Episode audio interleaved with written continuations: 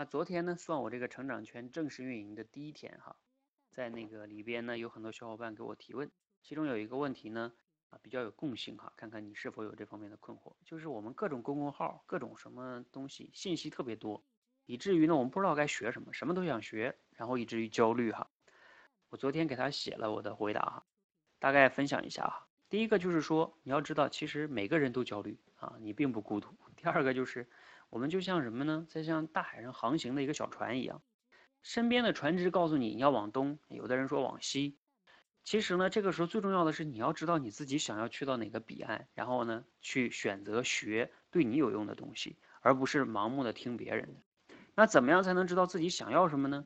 我建议哈，是从每日记录反思开始。